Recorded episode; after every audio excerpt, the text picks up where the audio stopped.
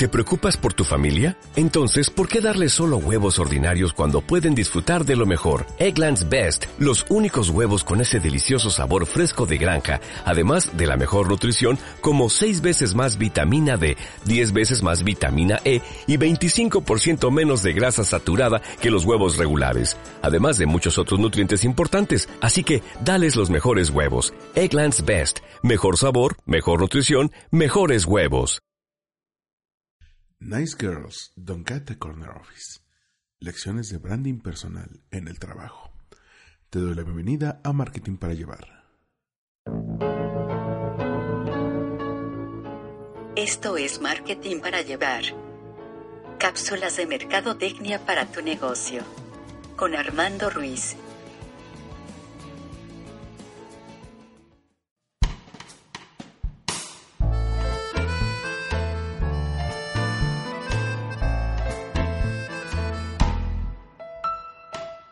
Te doy la bienvenida una vez más a Marketing para Llevar, cápsulas de mercadotecnia para tu negocio. Yo soy Armando Ruiz, me puedes encontrar en Twitter y en Instagram como Armando-MKT.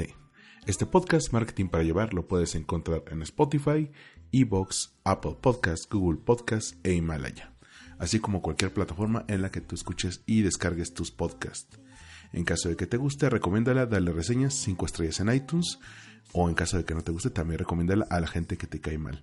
A la vez te invito a que escuche los podcasts hermanos, el podcast de entrevistas que es Win Podcast, que está terminando su sexta temporada, el podcast de Eloy López Vitalis Podcast que está comenzando su segunda temporada y el podcast Le Falta Punch con Andrés Costes, Paolo Lozano y un servidor que está terminando su primera temporada. Y bueno, vamos de una vez con un libro que me gusta mucho porque habla sobre todo del marketing y el branding personal aplicado a cómo nos comportamos en una oficina, cómo nos comportamos en nuestras carreras profesionales, en las juntas, en nuestros emprendimientos, todo aquello que implique la colaboración con otras personas y cuál es la imagen que estamos dando a través de nuestras acciones, a través de nuestras actitudes y cuáles son los errores más comunes que se cometen en el ámbito laboral. En el año 1978, la experta Marilyn Loden acuñó el término techo de cristal o glass ceiling en inglés para describir la desigual situación laboral que vuelve más difícil a las mujeres escalar laboralmente. 40 años después, el término sigue vigente en un entorno en el que aún tener mujeres en puestos directivos o de alta gerencia implica mayor esfuerzo. Según el estudio El techo de cristal en México de la UNAM, Solamente el 3% de las 500 mejores empresas para trabajar en el país están dirigidas por mujeres. Y del listado de las mujeres más poderosas, solamente 7 son ejecutivas de alguna compañía.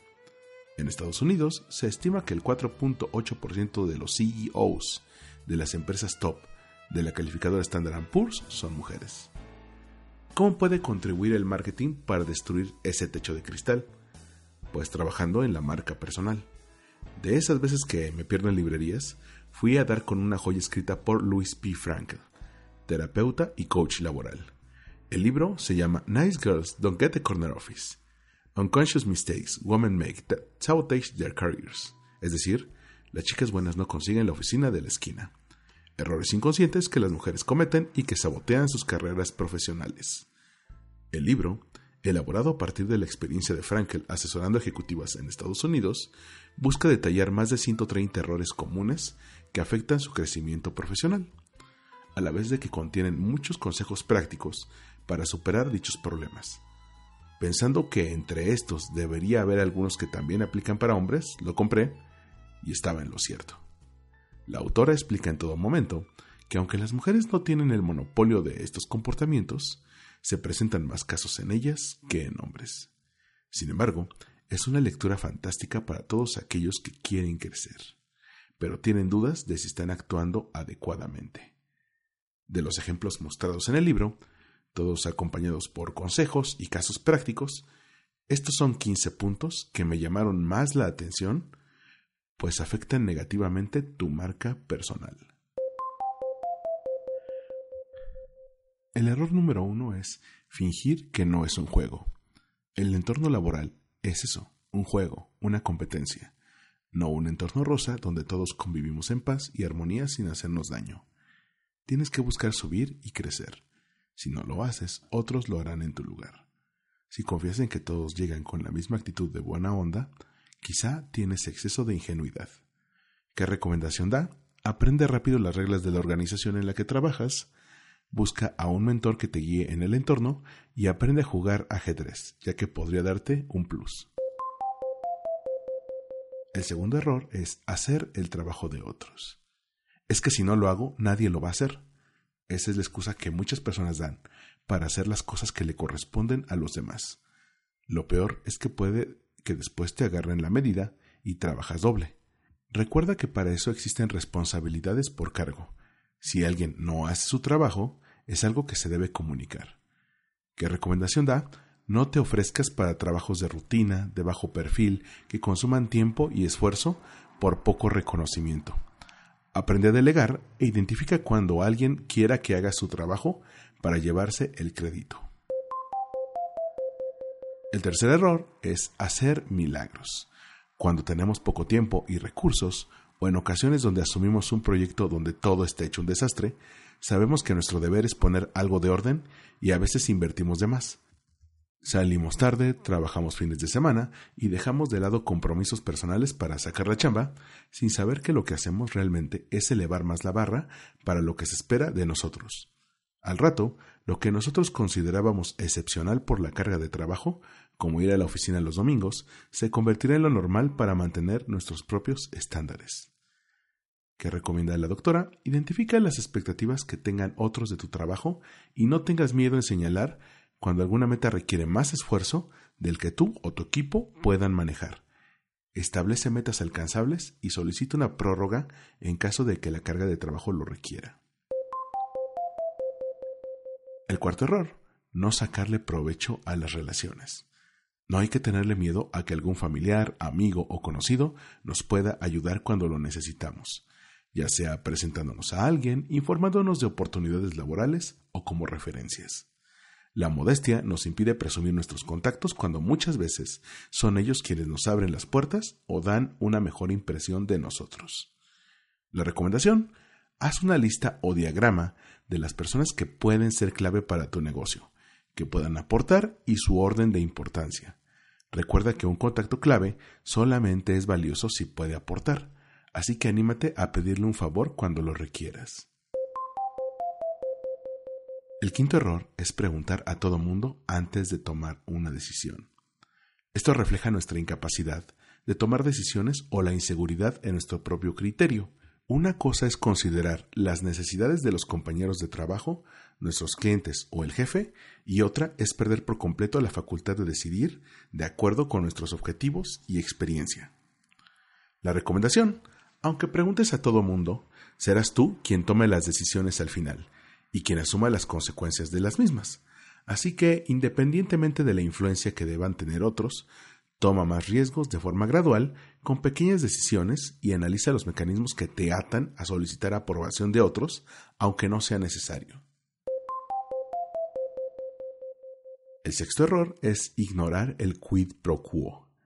Cada que haces algo por los demás, esperas recibir algo más a cambio, aunque no sea de manera inmediata. Hacer favores ya gratis solamente te crea un ejército de malagradecidos. Cada que le hagas un favor a alguien, no temas en pedirle uno en el futuro. ¿Qué recomendación? Cuando hagas un favor, hazle notar a la otra persona el esfuerzo que pusiste en ello, enfatizando que no es algo sencillo de hacer y a la hora de pedirle un favor tendrá menos resistencia. El séptimo error, rechazar beneficios. La misma modestia nos impide aceptar beneficios que nos den alguna ventaja ante nuestros compañeros de trabajo, incluso cuando nos hemos ganado estos beneficios. Una mejor oficina, un ascenso, un lugar de estacionamiento, que nos den contrato de planta o una transferencia de área. Incluso aunque se trate de, de, mobiliario nuevo o un cubículo con ventana, nunca está mal el dejarnos consentir un poco. La recomendación, cuando se presente la oportunidad de mayores prestaciones, una mejor oficina, coche de la empresa o un aumento salarial, en vez de pensar en no aceptarlo, pregúntate ¿por qué no? A fin de cuentas, muchas veces viene con las nuevas responsabilidades del puesto. El octavo error es minimizar tus logros. Decimos que no es nada, que no hay problema, que no fue para tanto, aunque nos haya costado uno y la mitad del otro. Podemos reducir un esfuerzo titánico a casi nada con un simple no fue mucho. Y con eso demeritamos nuestro esfuerzo y hacemos que los demás lo perciban como algo fácil de realizar o sin importancia. Nunca está de más cacarear el huevo y aceptar elogios por el trabajo bien realizado. Lo mismo aplica a nuestros cargos. Decir soy director de operaciones de Ford es muy distinto a decir solo llevo el área de ensamble en una automotriz. La recomendación identifica aquellas palabras o frases que usas diariamente para minimizar tu trabajo y practica para eliminarlas paulatinamente, cambiándolas por términos neutros o que no impliquen dar calificativos al trabajo. Por ejemplo, estoy satisfecha con los resultados del proyecto. El noveno error, esperar a que te den lo que quieres. Sí, muchas veces esperamos a que nos haga justicia la revolución y nos toque lo que nos merecemos sin siquiera pedirlo. Esto genera situaciones en las que esperamos que el otro intuya o suponga lo que quieren cuando la persona en cuestión puede no tener ni idea de que algo necesitas. Siempre es mejor decir lo que requerimos o necesitamos antes que confiar en la buena fe de los demás. La recomendación de la doctora es darte a conocer. Darte a conocer es clave, desde hablar más de tus logros, formación, proyectos, conocimiento e intereses. A la hora de requerir algo, pedirlo no es tan difícil si los otros conocen tus credenciales, incluyendo ascensos. El décimo error es declinar grandes proyectos o responsabilidades. Es que no entiendes, no quiero ser gerente, no quiero más responsabilidades. Me comentó una amiga que se había matado seis o siete años en una consultora, cuando su jefe le comentó su intención de ascenderla de puesto. Cada vez que rechazamos un proyecto retador que nos permita poner a prueba nuestras capacidades y demostrar nuestro desempeño, damos la idea de que no podemos llevar esas responsabilidades o funciones más allá de cierto punto, lo cual puede ser malinterpretado como ineficiencia o hasta mediocridad. La recomendación acepta aquellas invitaciones para crecer laboralmente incluso si no tienes tiempo. Aparta uno, ya que es una inversión para tu futuro si te ofrecen una posición clave y sientes que te falta conocimiento para desempeñarlo, tómala y aprende lo necesario. Todo es cuestión de confianza. El error número 11 es poner el trabajo antes que la vida personal. No existe en la historia de la humanidad una tumba cuya lápida diga dio todo por los intereses de la empresa. Así que quítate de la cabeza que la vida personal, la familia, los amigos y la pareja pueden hacerse un lado cuando de sacar la chamba se trata. Con el tiempo serás una completa extraña o completo extraño para ellos si sigues así. Además de que un día te tocará ver que si dejas un trabajo en el que te sientes indispensable, la compañía logró encontrar a alguien que puede hacer lo que tú jurabas que nadie más lo podría hacer, incluso podría hacerlo mejor que tú. La recomendación, tienes que equilibrar tu tiempo de trabajo con el que dedicas a la vida fuera de él. Piénsalo dos veces antes de cancelar planes porque te pidieron horas extra en la oficina, valorando pros y contras. Habrá ocasiones en las que lo amerite y otras que no. No canceles planes con tus hijos, a menos que tu trabajo mismo esté en juego, porque ese tiempo a su lado no regresará. El error número 12 es dejar que otros consuman tu tiempo. Pocas veces tenemos en cuenta el tiempo que perdemos por obra y gracia de terceros. Desde el, oye, ¿te puedo hacer una pregunta? pasando por la guerra de emails, las salidas al café o las juntas en las que no tienes participación ni injerencia. Es tiempo que te quitan para terminar tu trabajo e incluso para salir a tu hora. Cuídalo. La recomendación, diferenciar las ocasiones en las que otros necesitan hablar contigo con aquellas en las que quieren hablar contigo decir asertivamente que en este momento no tienes tiempo, pero te gustaría tratar el tema más adelante. Tener una agenda de actividades para evitar ser molestada e incluso algunos trucos sencillos como escribir mientras viene esa persona que distrae, usar audífonos o hacer una llamada de trabajo no fallan. El error número 13 es dejar que te conviertan en el chivo expiatorio. Con tal de no discutir o no ponerse en contra de jefes, hay quienes prefieren asumir la culpa de problemas que ni siquiera son suyos, como el caso de errores de terceros o la ineptitud de sus propios jefes. Si lo permites, no solamente tu autoestima se verá mermada, sino tu confianza en tus compañeros, tus jefes y la empresa. La recomendación, educadamente platica con tu jefe que no quieres ser alguien a quien culpen de la situación, en especial si no tuviste injerencia o poder de decisión sobre la misma. Para esto requieres buscar un discurso que sea amable pero a la vez asertivo. El error número 14 es tolerar a idiotas. Sí, sé que no es novedad que en casi todos los trabajos habrá una o más personas que voluntaria o involuntariamente hacen mal su trabajo y normalmente hacen que otros paguen las consecuencias. Es importante el hacerse responsable del trabajo propio, pero en todo momento hacer ver los errores que pueden afectar a los demás. Si dejamos que hagan lo que quieran, al rato terminaremos pagando por ellos. La recomendación de la doctora Lejos de tolerar comportamientos que van en contra de la operación del grupo, se recomienda señalarlos ante las personas pertinentes, ya sea los supervisores o el área de control de calidad, a fin de que se tomen las medidas necesarias y la persona en cuestión pueda corregir su esquema de trabajo. ¿Cuál crees que es el punto número 15? Cuando compré mi primera edición del libro, este estaba hasta el final. ¿Te imaginas cuál puede ser? El error número 15 es llorar. Cuando llegué a este punto en el libro, me quedé boquiabierto. Me han tocado casos. Para la doctora Frankl, eso erosiona el respeto que otros compañeros de trabajo, jefes o subalternos tienen y da la impresión de ser alguien que no puede controlar sus emociones o que no puede manejar la carga de trabajo o de estrés. ¿Qué recomendación da la doctora Frankl? Habrá ocasiones en las que será imposible contenerse ante alguna injusticia, una discusión o carga laboral. La doctora Luis recomienda tomar un descanso de 15 minutos, decir, ¿me permiten un momento? E ir a un lugar apartado a llorar. Momento que también servirá para reflexionar y poner en orden las ideas para dar una respuesta más asertiva.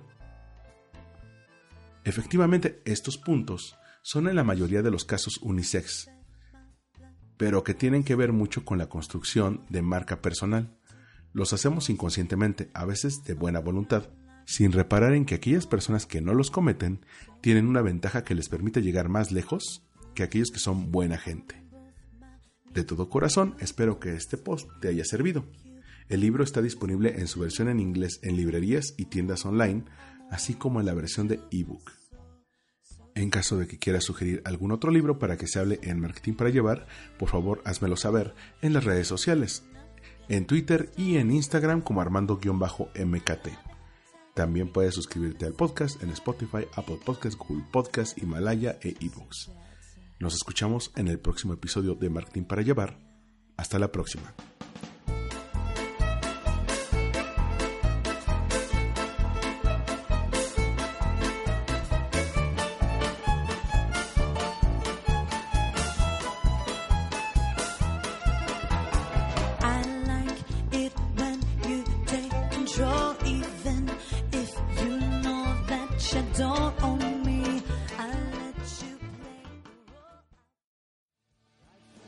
Esto fue Marketing para Llevar. Una producción de All y Blog. Disponible en iTunes, iVoox y en allgreenidisblog.com.